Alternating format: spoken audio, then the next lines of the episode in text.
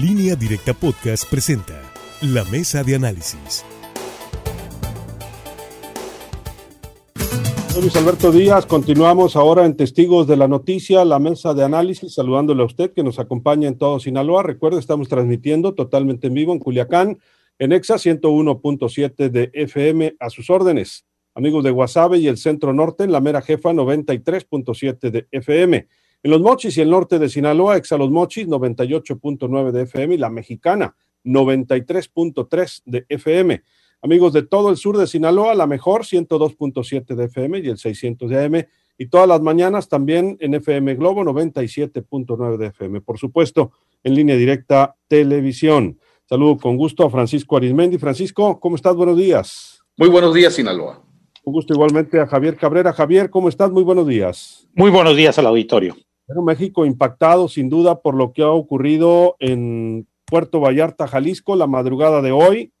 Hemos estado hablando de este tema desde la madrugada. Ni 15 escoltas ni vehículos blindados pudieron detener el asesinato del exgobernador de Jalisco, uno de los más jóvenes, por cierto, de la historia, el más, el más joven de Jalisco y uno de los gobernadores en su momento más jóvenes de la historia de México, Aristóteles Sandoval.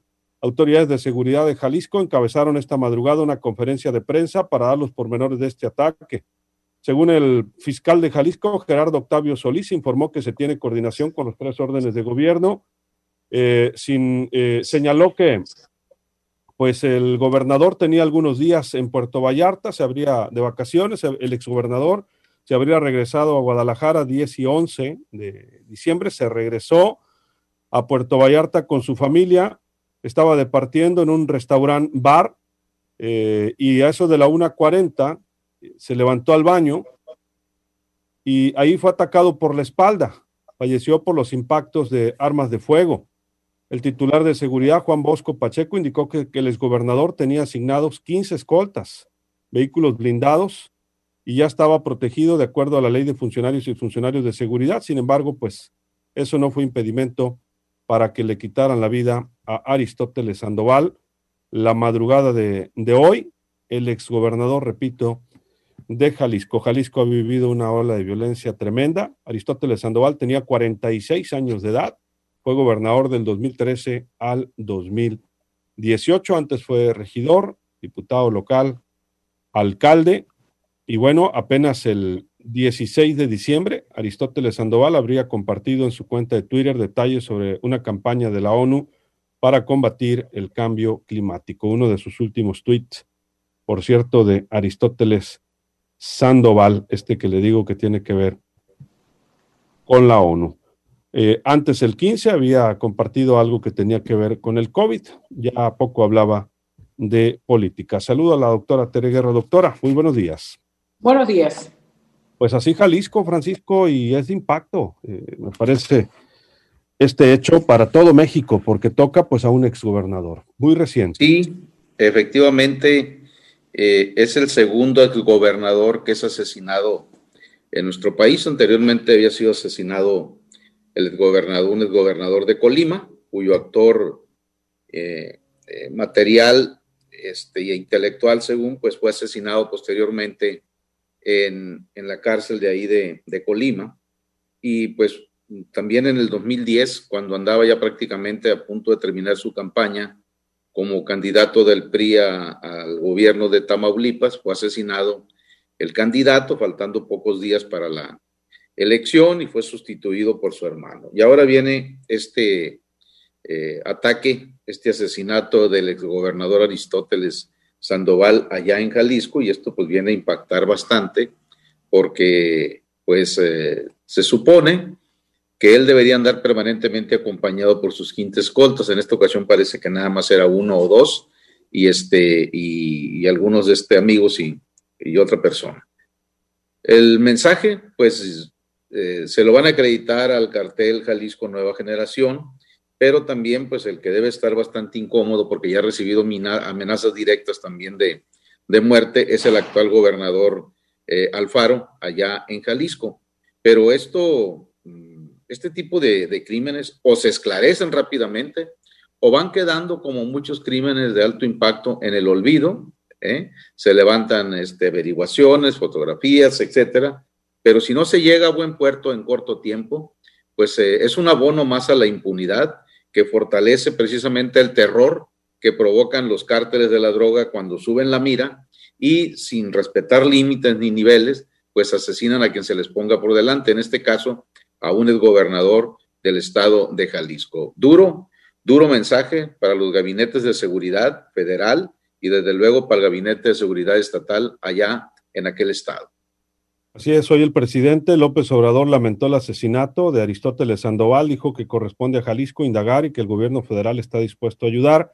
Quiero lamentar mucho el asesinato del exgobernador de Jalisco, Aristóteles Sandoval. Envío mi pésame a familiares y amigos, dijo en la conferencia mañanera, hoy ya de regreso en Palacio Nacional. Un hecho que, pues, impacta, simbra a México. Javier Cabrera. Sin duda, ¿no? Por las implicaciones políticas que tiene este tipo de homicidios Efectivamente, en el 2010 fue asesinado el exgobernador de Colima, Jesús Iberio Cavazos. Y bueno, hemos conocido también de otros mandatarios, incluso en funciones, que han sido víctimas de atentados, que han sido víctimas de amenazas de todo tipo de la delincuencia. Incluso se habla que los propios presidentes de la República, algunos han recibido en funciones amenazas de la delincuencia organizada. Sin embargo, nunca se sabe en qué concluyen estas investigaciones.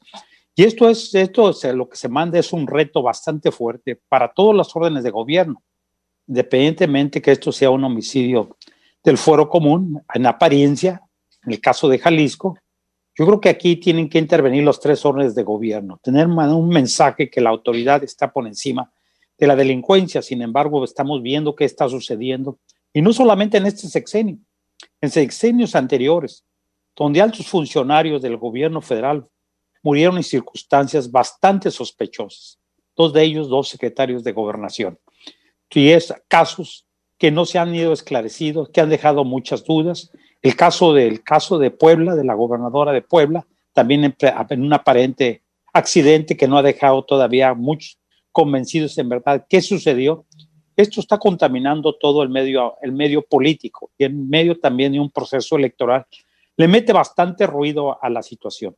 Yo creo que aquí tendrá que investigarse qué sucedió con los escoltas del gobernador, cómo estuvo el atentado y también porque se empieza a conocer que trabajadores del, del bar donde sucedieron los hechos, pues limpiaron varias evidencias. Entonces parece ser que fue un crimen muy bien planeado, donde lo sorprendieron al gobernador, se dice que fue en un sanitario, sin escolta en estos momentos, y bueno, esto ha convulsionado no solamente al estado de Jalisco, sino al, resto del territorio nacional, porque sí manda un mensaje bastante preocupante para el resto de los gobernadores que están por concluir su periodo, porque pues sienten que pusiera, pudieran ser ellos víctimas una vez que dejen los cargos. Así las cosas, doctora Guerra, su punto de vista. Ha sido un año pues de mucha muerte, no solamente por el tema del coronavirus que pues rebasan los 116 mil muertos por esta enfermedad, los computados hasta la fecha, sin considerar todos aquellos que no se pudo confirmar el diagnóstico porque no se hicieron pruebas. Pero en temas de violencia, tampoco la violencia ha cesado. ¿Qué es lo que observamos? Lamentablemente, el promedio que se tiene calculado son aproximadamente de 100 asesinatos por día. Estamos hablando de un promedio de 3 mil al mes lamentablemente va a cerrar precisamente 2020 con una estadística a la alza del número de homicidios. Y este hecho lo que confirma es esa violencia creciente. Efectivamente, por lo que ha trascendido y los datos que se tienen hasta hoy, evidentemente era un crimen planeado, tenían bastante estudiada cuál era el movimiento. ¿Por qué? Porque si el ex gobernador traía escoltas, carros blindados, obviamente encontraron el punto débil que es precisamente cuando se traslada al baño, cuando iba a estar solo, porque en otro momento evidentemente se iba a dificultar el ataque. Entonces, estuvo bastante estudiado sus pasos, la acción, y bueno, lo único que confirma es cómo la delincuencia no se detiene, no se detiene a veces ni por el rango, ni por el cargo, ni por el dinero de la persona en la que pone la mira. Y eso lo hemos visto. Y lo preocupante es que gobiernos van y gobiernos vienen y la impunidad en el tema de la violencia sigue siendo la regla general. En este mes hemos dicho cómo han crecido también el número de asaltos, cómo algún tipo de robos siguen a la alza Entonces, homicidios, feminicidios, violencia contra las mujeres en el hogar, asesinatos de eh, personas, diríamos, cotidianas o personas de a pie y de, y de políticos. Eso es lo que hemos estado presenciando. Ojalá la autoridad de Jalisco haga bien su tarea, esperemos, como también exigimos que las autoridades en general, las fiscalías, tanto federal como estatal, hagan bien su trabajo, porque no hay otra manera de frenar la violencia que castigando no solamente los asesinatos, sino todos los delitos. Nos preocupa bastante como ciudadanía que se hayan hecho reformas, se hayan creado fiscalías, se les haya dado, se supone, fortaleza y autonomías, y sin embargo lo que sigue prevaleciendo es la impunidad. Este hecho confirma la delincuencia no está frenada en México, en Jalisco no está frenada, en Sinaloa no está frenada, en la Ciudad de México. Esto ha seguido a la alza y esperemos, pues sí, agarren a los responsables y se aplique la ley. Así es. ¿Algo más, Francisco, antes de ir a la pausa? Hay que recordar que antes de este homicidio que ha impactado al país, el del gobernador de Jalisco, pues está el atentado que tuvo en la Ciudad de México el jefe de la policía, Omar García Carfuch, y pues eh, aunque hay detenidos, eh, en su mayoría, y él inmediatamente en lo que lo trasladaban al hospital, pues dijo que era un ataque de parte del cartel, cartel Jalisco nueva generación, uno de los más violentos o quizá el más violento de todos los cárteles que hay hoy por hoy en México. No quiere decir que los demás sean carmelitas descalzas, con todo respeto, pero para las carmelitas descalzas, desde luego. Pero este, esto, esto viene a ser también un reto para el gobierno federal. Ayer el presidente estuvo en Bavispe, allá donde pues mataron a niños, eh, mamás y ese homicidio, multihomicidio que pues eh, también simbró a nivel internacional con la familia Levarón. Hoy en la mañana el presidente ya tenía preparada, sin imaginarse, pues obviamente lo que iba a ocurrir en Puerto Vallarta, un informe del Gabinete de Seguridad y bueno, pues por más que el presidente y su equipo de Gabinete de Seguridad nos informaban de todos los avances que se ha hecho en ese rubro, pues este homicidio de altísimo impacto, pues vino a echar todo eh, por la borda. En fin, eh, es obligación y le urge a las autoridades de Jalisco y al gobierno federal esclarecer inmediatamente este homicidio. Si no, entonces la delincuencia organizada o, no organizada van a, subir, a subir la mira y bueno, imaginémonos lo que puede ocurrir en un futuro. No, no, no, imagínate. ¿Algo más, Javier, antes de ir a la pausa? Así es preocupante, ¿no? Porque estamos viendo cada vez más pues el atrevimiento de la delincuencia de todos los niveles. Hemos visto ya homicidios de funcionarios y la mayoría de ellos sin esclarecer. Aquí está el caso de Sinaloa, pues el secretario de Turismo, atentados a subsecretarios de Seguridad Pública, asesinatos de jefes policíacos a inicio de este sexenio. Pues hay que recordar que el jefe de la policía en el OTA, junto con uno de sus escoltas, un grupo armado lo levantó frente a cientos de personas y luego apareció su cuerpo semisepultado aquí en una sindicatura de Culiacán. Y son asuntos que se han ido rezagando y que la autoridad judicial no ha esclarecido. Y esto manda un mensaje bastante grave de que la impunidad sigue en, cualquier parte del país y en cualquier tipo de delitos. Yo creo que este nuevo caso, el caso de Jalisco, tiene que ser esclarecido y establecer porque hay, parece ser que hay vinculaciones con trabajadores de un restaurante. Habrá que ver cuáles fueron los criterios de estos trabajadores de limpiar evidencia posiblemente para evitar decir que ahí no fue, para que no le cierren el negocio, posiblemente, ¿no? Pero pues, sí tendrá que la autoridad establecer cuáles fueron los motivos, cuál fue el móvil y a quién se le atribuye y por qué fue asesinado este gobernador del estado de Jalisco. Preocupante, ¿no? Cerrando el año con bastantes problemas de seguridad, problemas económicos, problemas de salud y bueno, pues por si fuera poco este nuevo hecho de este asesinato del exgobernador del estado de Jalisco, Aristóteles Sandoval. Vamos a ir a una pausa, regresamos con usted, doctora, con Francisco, con Javier y todas las opiniones de nuestro auditorio. Hablamos del asesinato de Aristóteles Sandoval, exgobernador de Jalisco.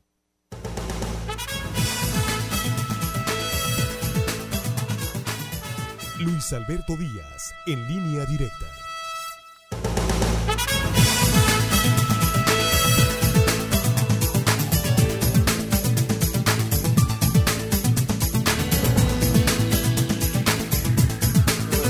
Javier. Son las 8 con 48 minutos. Volvemos en Testigos de la Noticia, la mesa de análisis. Estamos hablando pues de esto que ocurrió en Jalisco.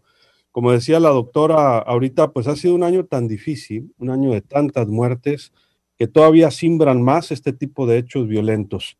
No solo contra políticos, también contra la ciudadanía en general que han ocurrido este año. Pues yo no puedo olvidar, por ejemplo, el caso del empresario Salim Acosta, mochitense, ocurrido en Culiacán, que aunque haya sido un año también menos violento para Sinaloa, pues tenemos hechos de muy alto impacto, por cierto, eh, impunes también. En fin, todavía para rematar este año, doctora, vamos a conclusiones.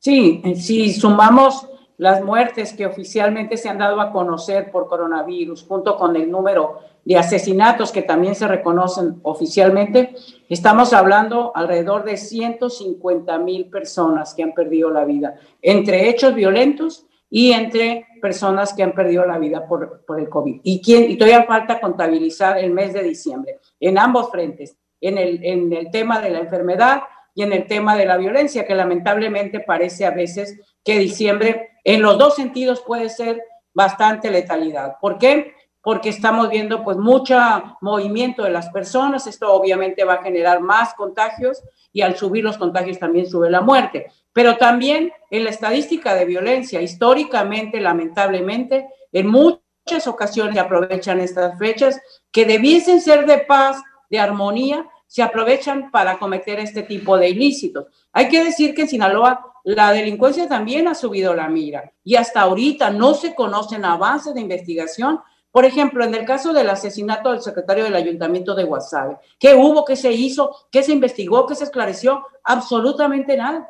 ¿Cuánto hace que mataron a un investigador de la fiscalía y tampoco se conoce que haya avances y que haya trabajo para esclarecerlos? El caso del regidor del PT, que también los atentados que ha habido contra secretarios del ayuntamiento en Joyce, o sea, en Sinaloa la delincuencia ha subido la mira y no parece que haya el poder para frenarla desde, desde las fiscalías y desde la Secretaría de Seguridad. Y eso nos preocupa. Este hecho del exgobernador simple y sencillamente muestra que puesta la mira de la delincuencia en cualquier persona, sea de alto nivel, sea de funcionario, sea político, sea este empresario. ¿Cuántas veces también no hemos dado cuenta de empresarios que han sido asesinados? ¿Y cuál es la investigación? La verdad, eso preocupa demasiado porque no conocemos el esclarecimiento, como que simple y sencillamente muchos de estos asesinatos se convierten en una cifra más y no se esclarece. Hoy tiene el reto el gobierno de Jalisco,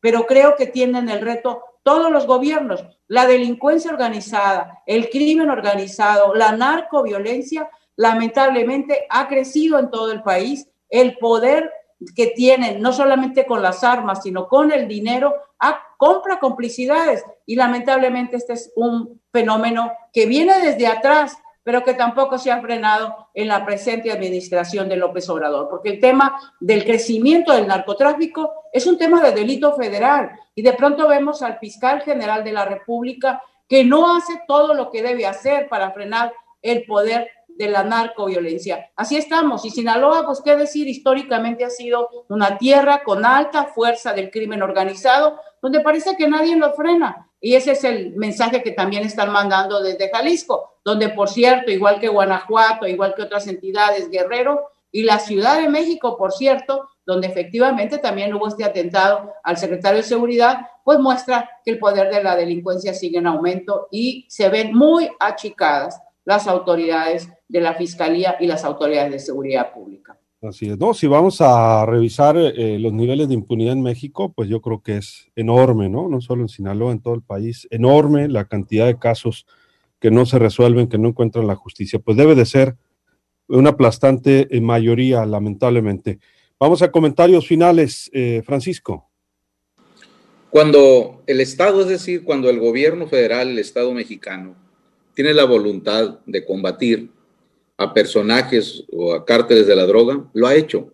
Podemos revisar la historia y todo esto ha sido cíclico. Siempre van emergiendo nuevos cárteles, van emergiendo nuevos líderes del crimen organizado, pero cuando rebasan ciertos límites, el Estado mexicano actúa y los desbarata, los aplasta en lo que surgen otros.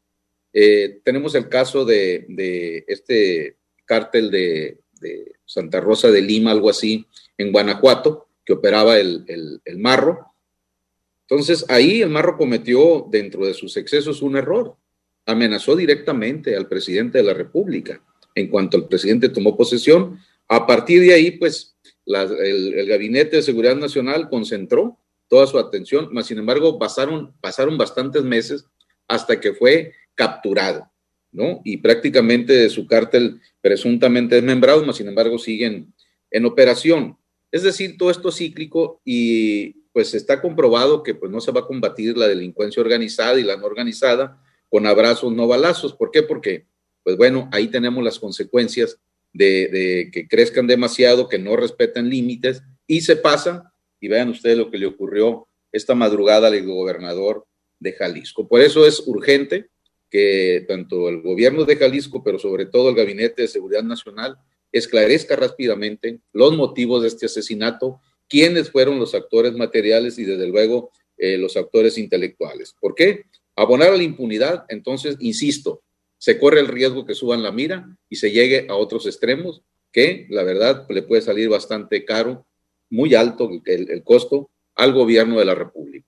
Pero vean la forma, ¿no? O sea, eh, un, homicidio de un grupo del narcotráfico generalmente, pues eh, hubiera sido prácticamente como el que decías, Francisco, el secretario de Seguridad, ¿no? De la Ciudad de México, prácticamente una emboscada, ¿no? Por cantidad, por armamento de personas y despliegue, pero no. O sea, aquí afinaron detalles, eh, sabían que traía una escolta grande, que traía, una, que traía unidades blindadas, y en lugar de, de un tipo de desgaste espectacular como del que sobrevivió el secretario de Seguridad de la Ciudad de México, pues eh, seguramente alguien se cuela como comensal o no sé de qué manera a, este restaurante y ya a esas horas de la noche pues la gente estaba bebiendo más bien y bueno pues se percata el momento en que entra al baño Aristóteles Sandoval y ahí le quita la vida con todo y la escolta pues que prácticamente no pudo hacer absolutamente nada. Eh, comentario final, Javier, nos vamos. Así es, cuando la delincuencia ya tiene algún blanco, por más seguridad que establezca, en algún punto débil, pues te van a atacar y lo estamos viendo en este caso. Pero en el tema de la seguridad pública en todo el país, que esta época es cuando se hablan de los famosos operativos Guadalupe Reyes, cuando se habla de un despliegue de elementos de seguridad de los tres niveles de gobierno, vemos que el número de delitos de todo tipo va en aumento. Y el caso de Sinaloa, se habló hace unos días de que pues hay 8 mil elementos de la Guardia Nacional, del Ejército, la Marina, policías estatales, municipales, custodiando y, y asegurando la seguridad de los ciudadanos. Sin embargo, estamos viendo el número de delitos del fuero común, que son los robos, los asaltos, incluso dentro de las instituciones bancarias, despojo a, elementos de seguridad de, unidades de traslado de valores y no sabemos si hay detenidos o no hay detenidos. El número de robos y asaltos va en aumento en esta época del año. Parece que es una tradición cuando normalmente la gente trae dinero por el pago de sus aguinaldos. Si la autoridad no ejerce una mayor vigilancia en los puntos donde ya se conoce muy bien cómo opera la delincuencia, estos, delitos van en aumento. Y también, pues, el despojo violento de las unidades, aunque las estadísticas hablan que ha habido una, una reducción de este tipo de delitos en relación con el año anterior. Bueno, así está la situación de este mes de diciembre y yo creo que no nos queda más que seguir cuidándonos y acatar las disposiciones del sector salud, evitar las fiestas y las reuniones. Así es, Javier. Muchas gracias, Javier. Buenos días. Muy buenos días al auditorio. Doctora, comentario final, nos vamos.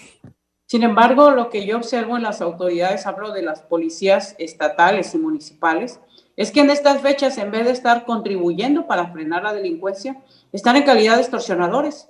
Y digo porque los vemos nomás en el tema de alcoholímetros, en el tema de retenes, pero no los vemos realmente apoyando a la ciudadanía para frenar la violencia. Parece que están en una lógica recaudadora lo cual verdaderamente preocupa, porque muchos de estos gobiernos que llegaron por Morena, en el caso de los municipios, de las policías municipales, pues prometieron ser diferentes, pero sus policías están igual que antes, o sea, como les dicen coloquialmente, mordiendo nada más y tratando de recaudar. Pero antes de terminar, pues quiero aprovechar el último minuto para felicitar anticipadamente a don Francisco Arismendi de, eh, de, este, de su cumpleaños, que es el día de mañana. Y bueno, pues que te la pases muy bien, Francisco, que festejes mucho, pero todo con medida, porque ahorita con esta pandemia no se puede andar haciendo gran borlote, pero que sigas gozando de salud, porque este año ha sido un año bastante complejo, muy difícil, hemos perdido a muchos amigos queridos y pues es un gusto que, que sigas saludable. Un abrazo. Eh, gracias, gracias, doctora. Gracias, haz caso, eh, haz, caso. Haz caso. No, sí, sí, sí, este, eh, lo único que no tengo control, Terry, ya sabes en qué es, pues en la, en la comida, pues, pero sano, sano, o sea, equilibrado. pero equilibrado, pero muchas gracias, doctor, y efectivamente ha sido un año bastante duro este, en todos los sentidos, ya ven lo que estamos viviendo, pues la verdad, yo agradezco mucho la oportunidad que me dio el que manda, el de allá arriba, porque cuando me pegó el coronavirus, pues me pegó leve, y aquí sigo, gracias a Dios, generé anticuerpos, etcétera, pero la recomendación de mi doctor, de mis doctores, en este caso Dean de los Ríos, cardiólogo, eh, mi endocrinólogo, el doctor Efren Encinas, es síguete cuidando como si jamás te hubiera pasado nada. Y así lo, lo sigo puntualmente. Muchas gracias también a don Salvador Hernández López. Y yo aprovecho también para felicitar hoy en su cumpleaños a uno de mis más inquietos nietos que tengo, a Diego Arismendi Duarte. Felicidades, Diego. Eh, la verdad, te quiero mucho. Este, eres un niño eh, muy inquieto, pero muy educado, pero como dejaras de ser niño. Pero yo te pregunto, Diego, ¿qué te obligaba a haber nacido hoy? No te esperaste nacer en el cumpleaños del abuelo. Ahí te hubieras cuajado más, muchacho, pero bueno, te abrazo y te mando un beso. Y antes de que Luis Alberto me comprometa, claro que va a haber regalo. No, se lo hubieras empalmado el regalo si nace Muchas felicidades. Pero para él también, pues él es sí, claro. Tiene que haber regalo para Pancho también. Felicidades, Pancho. Gracias. Nos vemos. Nos vemos, Gracias. doctora. Hasta luego. Buenos días. Acá le manda felicitar al doctor Juan, López, el señor Juan López, también a la doctora Guerra, que sería excelente procuradora de justicia. eh, y gracias a Maggi, a Maggi Rorruelas, gracias, gracias también. Gracias. Y decir que vamos a tomar un, un descanso ah, del sí. programa porque nos van a extrañar, pero también ocupamos reponer energías. Ya entrando Así el año, es. regresa Testigos de la Noticia, entrando el año. Gracias, compañero. Gracias, Javier, de nuevo. Así nos despedimos. Soy Luis Díaz. Que la pase de lo mejor. Acabas de escuchar la mesa de análisis en línea directa podcast.